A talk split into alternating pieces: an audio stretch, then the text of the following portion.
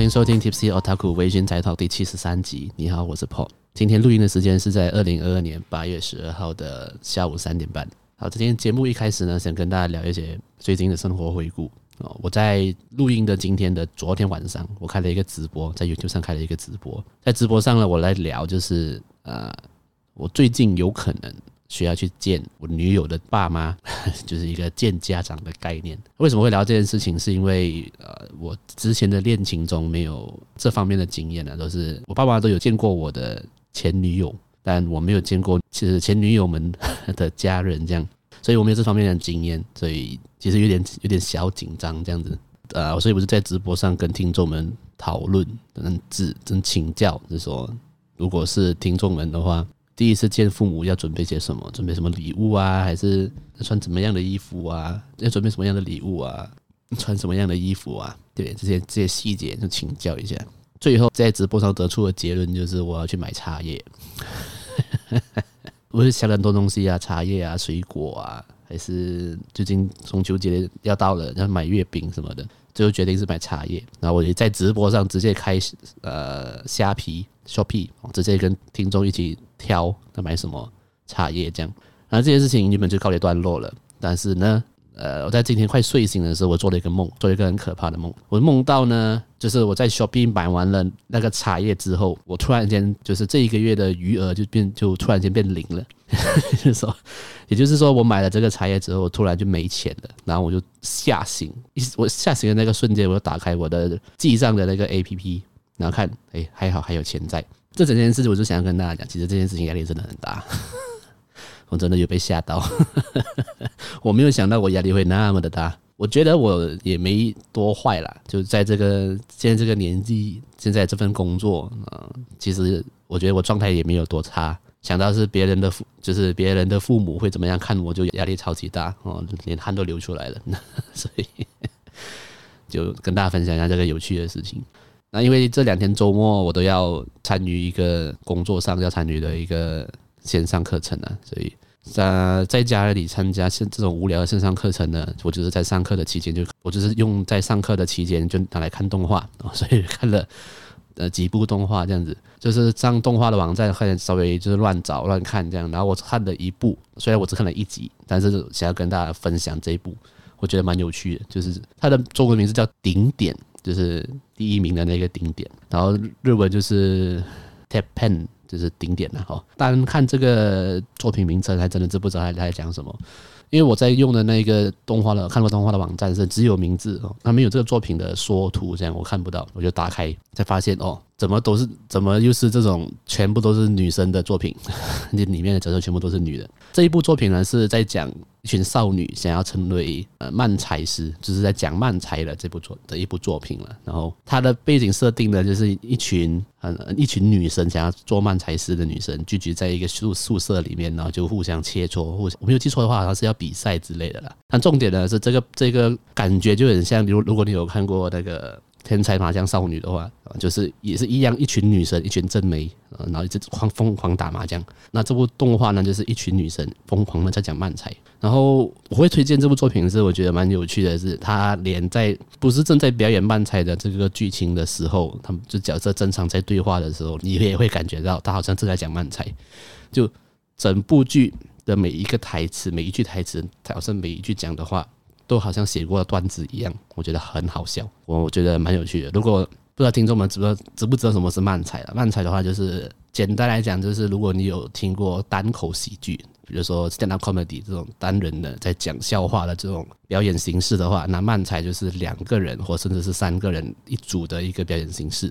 在日本蛮蛮蛮有名的漫才，漫才搞笑就就是也蛮多日本的艺人是从漫才师开始。就是他很会搞笑，然后被发掘，然后去，然后就有这个机会转职到当主持人啊，或者是当艺人啊之类的。他他算是一个出道的一个途径。然后，如果你是很会搞笑的人的话，你就蛮 你就会蛮容易被这种星探啊，还是经纪公司签约，你就可以顺利出道成为艺人。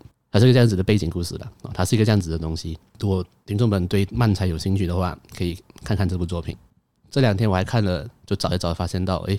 原来我不确定我在之前节目有没有讲到，但是原来 Overlord 出了第四季，所以我就啊把它看完了。然后我不知道哎、欸，我完了，我觉得很好看，就是就是看神碾压蝼蚁、碾压蚂蚁的故事嘛。但这一季的感觉好像不知道，他这是呃他的仆从们，就当就那些守护者很强的那些角色们，突然间变得全部都变成抖 M 了，全部都很想要这个主角。艾恩兹乌鲁贡，我没有如果没有记错的话，就是那个那个不死族，他们他感觉上都很像需要他，就是称赞自己这样的，全部变成抖 M。这一点我就我自己没有那么喜欢的，但剧情上还是一样哦，就是神碾压整个世界，就还是一个爽片。大家，我只是在提醒大家啦，如果你不知道 Overlord 出了第四季的话，嗯，可以去看。好，那我们休息一下，马上回来。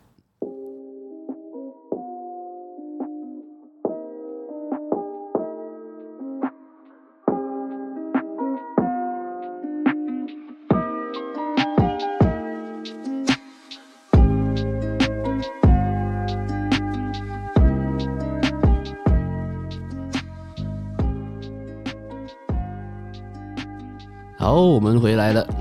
今天节目的第二段主要是要跟大家呃分享一部作品。那这部作品在去年我就收到了很多听众的推荐，那很多人叫我去看这部作品，就叫做《奇巧计程车》otaxi。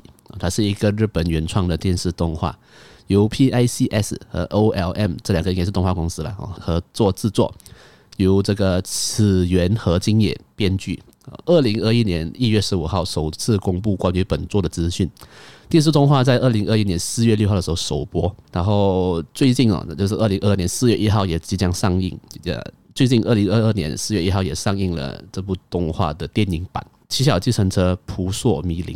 那这部动画呢，就是呃，看视觉图的话，就是一群可爱的拟人化的小动物。啊，大家如果对日本的动画的这种调性有一些了解的话啦。通常日本的动画，只要那个角色是变成动物的，或是可爱的啊，或是那个风格很很童话类的啊，这种可爱的画风啊，千万不要相信它。有多少部是画风很可爱，但是剧情有够黑暗的动画？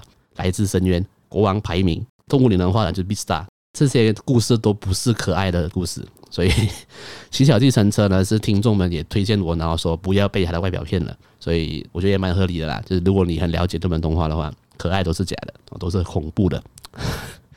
那当然，所以这部作品是呃，我在看之前我就觉得很奇怪，就是为什么所有跟我推荐的听众都没有跟我呃分享他在演什么，他们只说哇这部很黑暗啊，很很虐心。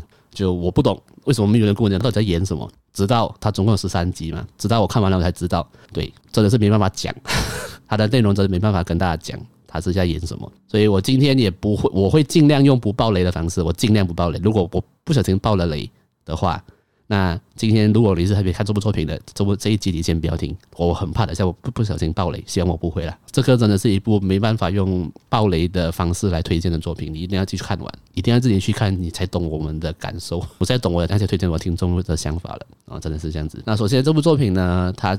主要就是讲一个四十一岁的计程车司机，他叫小户川哦，他是一个没有家人，然后性格有点古怪，然后他不太爱跟他人有瓜葛，然后认识的人也没几个，但是他的工作就是计程车司机。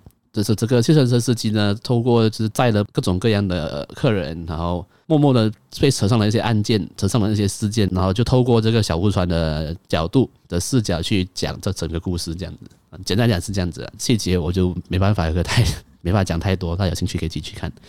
但是今天呢，我要来讲的是这部作品它的创作方面的一些细节，我觉得我我觉得我蛮喜欢的啦。首先是呃，为什么要把主角设定为计程车司机啊？这一个呢是。我认为是一个耍小聪明的一个做法，就是如果你要让一个角色很合理的去接触到这整个故事里面所有的角色的话，计程车司机是一个最合理而且最容易去达成的一个方法，就是他可以透过他的工作载到每一个客人嘛，载到每一个角色嘛，所以他会默默的跟每一个角色都扯上关系，这样子是一个很蛮耍小聪明的一个设计啦。我不知道大家有没有这种感受，就是有时候在看其他的作品，或是你在玩游戏的时候。特别是玩游戏，玩就是呃大作，就是大型的作品的那种游戏的时候，说三 A 大作啦之类的。大家不懂有没有从我同样的感受？就是很多时候啊，我会觉得我身为主角，我真的好累。就是到底为什么每一件事都跟我有关？比较直接的一个例子就是，你如果听众有玩过《人中之龙》的话，就是这个这个黑道的这个游戏。如果你玩过这种类型的游戏，不打不懂会不会感觉到为什么每件事情都跟我有关？为什么所有角色发生的事情，连隔壁邻居的妈妈要送包裹给他的女儿，都要我去送？到底关我屁事？我不知道有没有这种感觉。所以很多其实很多很多的游戏作品或者是动画作品，它都有一点强制的要把所有的故事都绑在主角身上。所以其实有时候会觉得蛮不合理的，有时候会有点抽离感呢、我自己觉得，那这样你在看，比如说柯南好了啦，到底为什么每一件每一件凶杀案都跟他有关？到底是到 他去他出去玩？他去吃个饭，他去买个衣服，都会遇到有人死掉，所以没办法，就是为了剧情走向，所以他硬写硬掰，但就有点抽离，有点不合理。但是如果你用的是计程车司机，整个故事的架构都可以很完整的把它包在一起，所以我觉得这是一个很棒的、很棒的一个点。呃，再来的话是因为角色很多嘛，这部作品虽然是有十三集，但是角色的关系真他妈有够复杂的。就是呃，如果你看完这部作品以后，你有有点忘记角色的关系的话，你可以去找这个。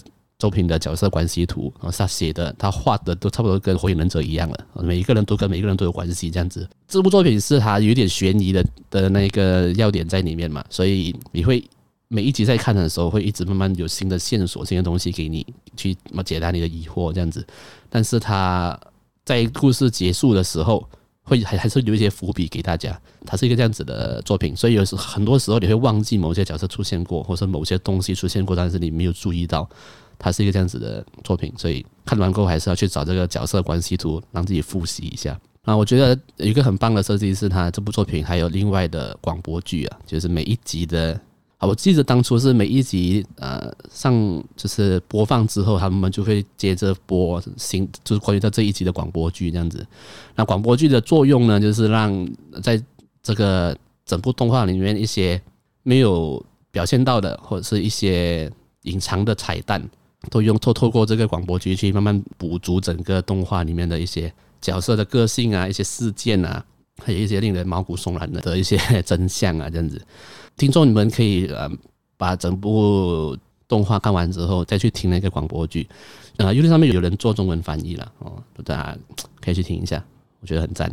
啊，讲到广播剧呢，就讲到声音嘛。其实其实我很意外的是，我在查资料的时候发现到小户川这个角色的。配音是花江夏树，花江夏树啊，大家如果熟悉他的话，他最有名的就是东京喰种的金木研嘛，还有呃鬼灭之刃的炭治郎，这两个是他最，我不是不是说最有名的，但是大家最记得他的声音呢是这声线的是这两个角色，所以你听到小户川的声音的时候，就觉得哈，怎么可能？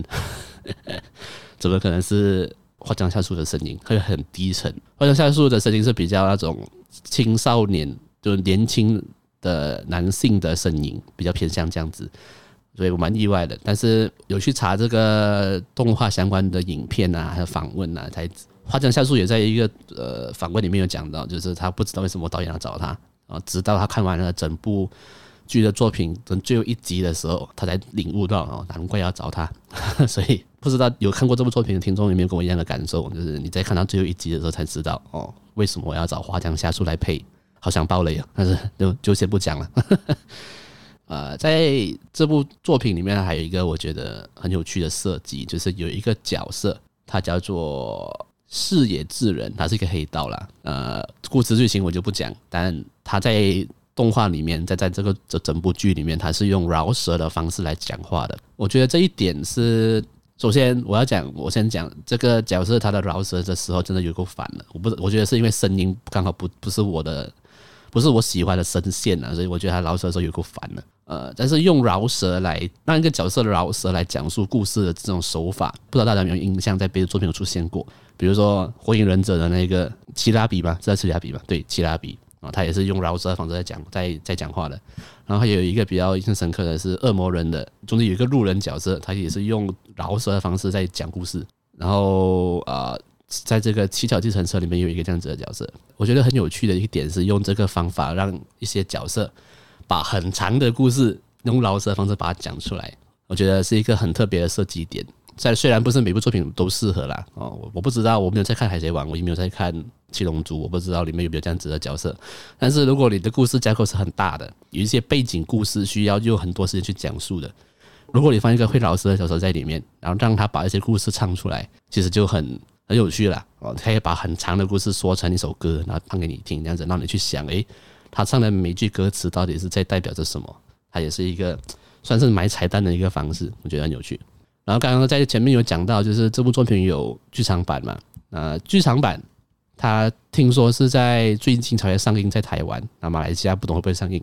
但是在一些网站上面已经可以看到，在日本上映了，然后已经有中文字幕的那些人的版本了。那我有把它看完，我可以在这边先跟大家讲，就是如果你有想要去电影院看这部剧场版的，我自己认为是可以不用了，因为它其实是。